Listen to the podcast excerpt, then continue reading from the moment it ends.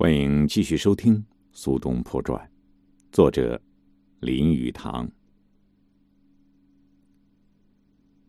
苏东坡在惠州的生活，谁都知道是和朝云的爱情相关联的。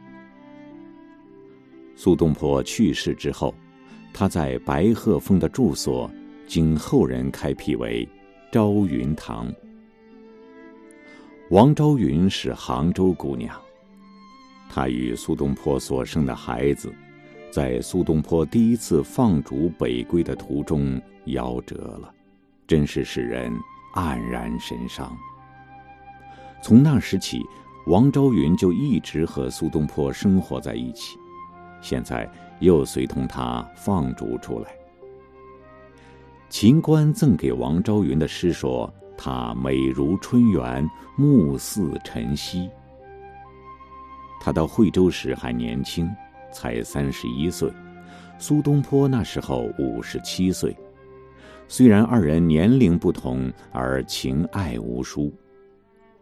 朝云聪明愉快、活泼有生气，苏东坡一生的几个女人之中，朝云最堪称知己。他爱慕苏东坡这个诗人。自己也很向往苏东坡那等精神境界。朝云在苏东坡老年的时候还随同他颠沛流离，苏东坡对此充满感激。他把这种感激之情记之以文字，而且写诗赞美。这些诗使他们的热情化为共同追寻仙道生活的高尚友谊。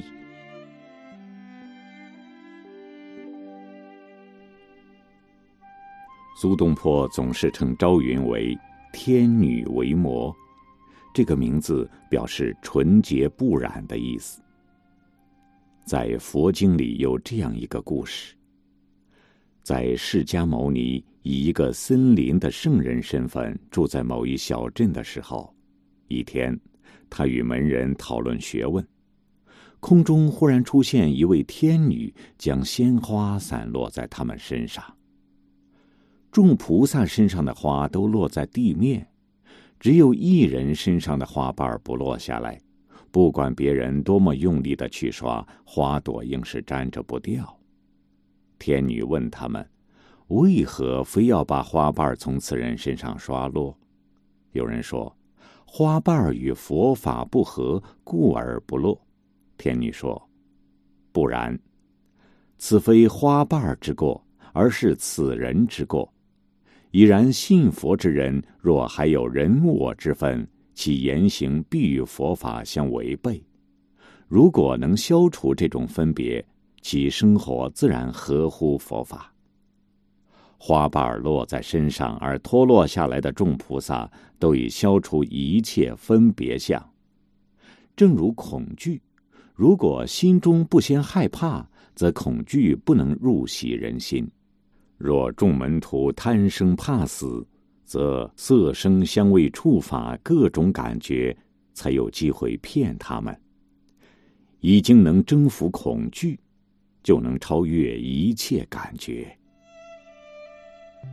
苏东坡写家眷到惠州那年，给朝云写了两首词，其特点在情爱之中，夹杂有宗教情感。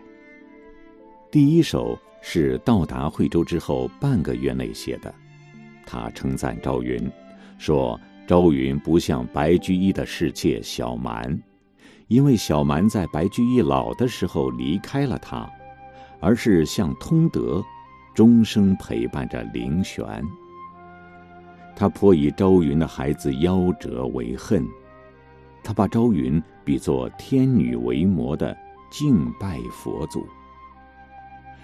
朝云抛却长袖的武山，而今专心念经礼佛，不理丹灶。一旦仙丹炼就，他将向苏东坡告辞，进入仙山。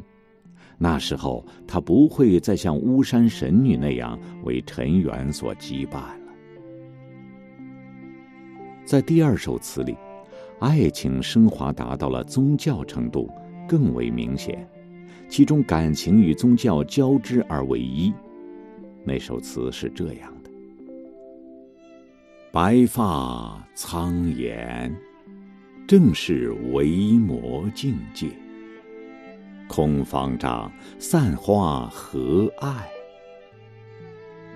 竹唇驻点，更寄还生采。这些个，千声万声，只在。好事心肠，着人情态。闲窗下，敛云凝黛。明朝端午，待学任兰为佩。寻一首好诗，要书裙带。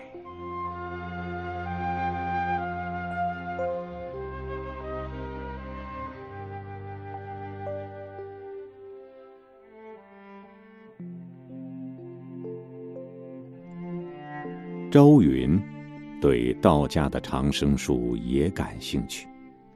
在惠州，苏东坡觉得到了应当认真炼丹的时候了。在惠州那一段时间，不论住在河的左岸或者右岸时，他总是把自己的书斋叫做“思无邪斋”。中国读书人给书斋起名字。总是用几个字表示他的人生态度。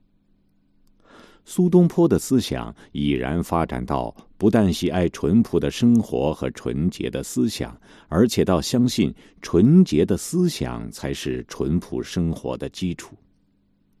控制自己的心神，作为长生不死的不二法门，是儒道佛三教结合的结论。他在《四无邪斋记》里记述道：“他专心在小腹下部修炼丹田之气。”这篇文章是一篇韵文，是他的得意之作，用的是道家法术的神秘文词。简短说来，他说道：“吸收饮食的元气、草木的精华，再借千汞之助，就可以培养元力。”还要再辅以日精月华的吸收。他要炼制的是思无邪丹，他相信，而今是正当其时了。他在一段杂记中说，白居易也曾经试过炼制仙丹，但是没有成功。白居易曾在庐山建了一草堂，其中有一丹炉，但是那座丹炉及丹锅。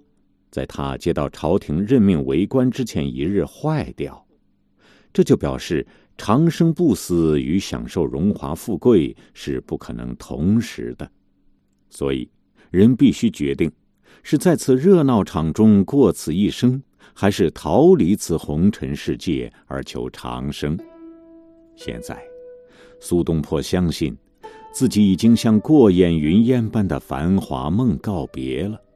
希望能求得长生不死之术。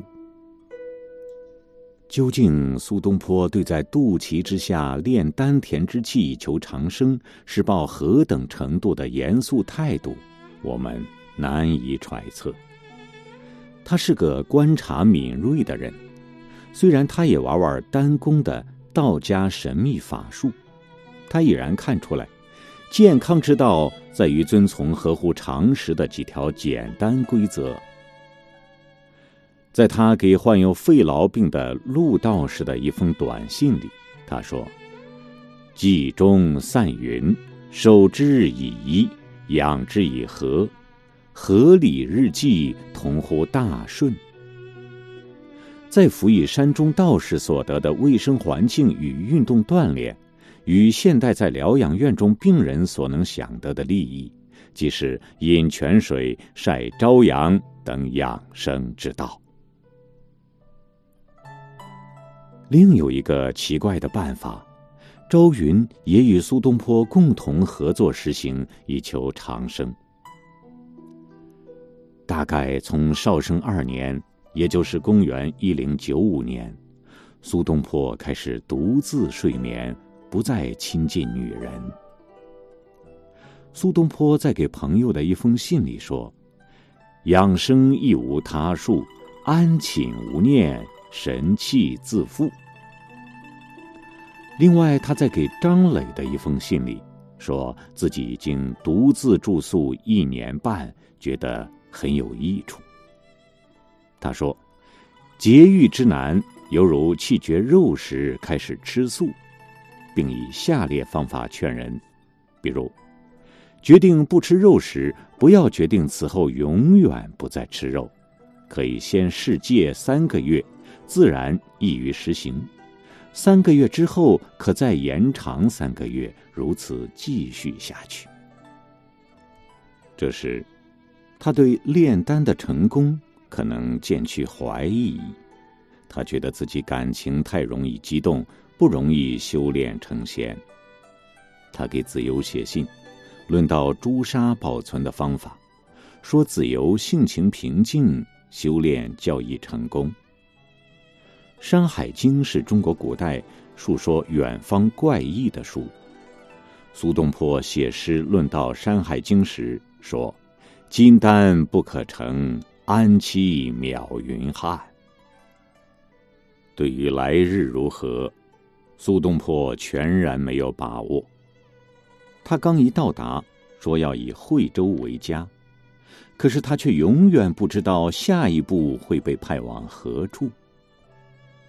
他若能一直在惠州住下去，自然可以把孩子们全家从宜兴迁过来。在绍圣二年九月，朝廷有皇家祭祖大典，按习俗应当实施大赦。每年年中。他听说元佑诸臣不在大赦之列，这消息至少有镇定剂的功效，使他觉得心情更为安定。他向程之才写信说：“某斗进士以绝北归之望，然忠心甚安之。未化庙里达官，但譬如原是惠州秀才，雷举不第。”有何不可呀？他又在给至交的信里说：“今者北归无日，因随自谓会人。”现在一切既已经确定无疑，苏东坡决定自己盖房子住。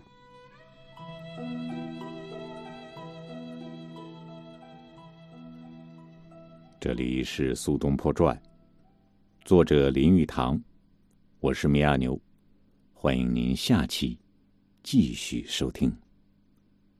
再会。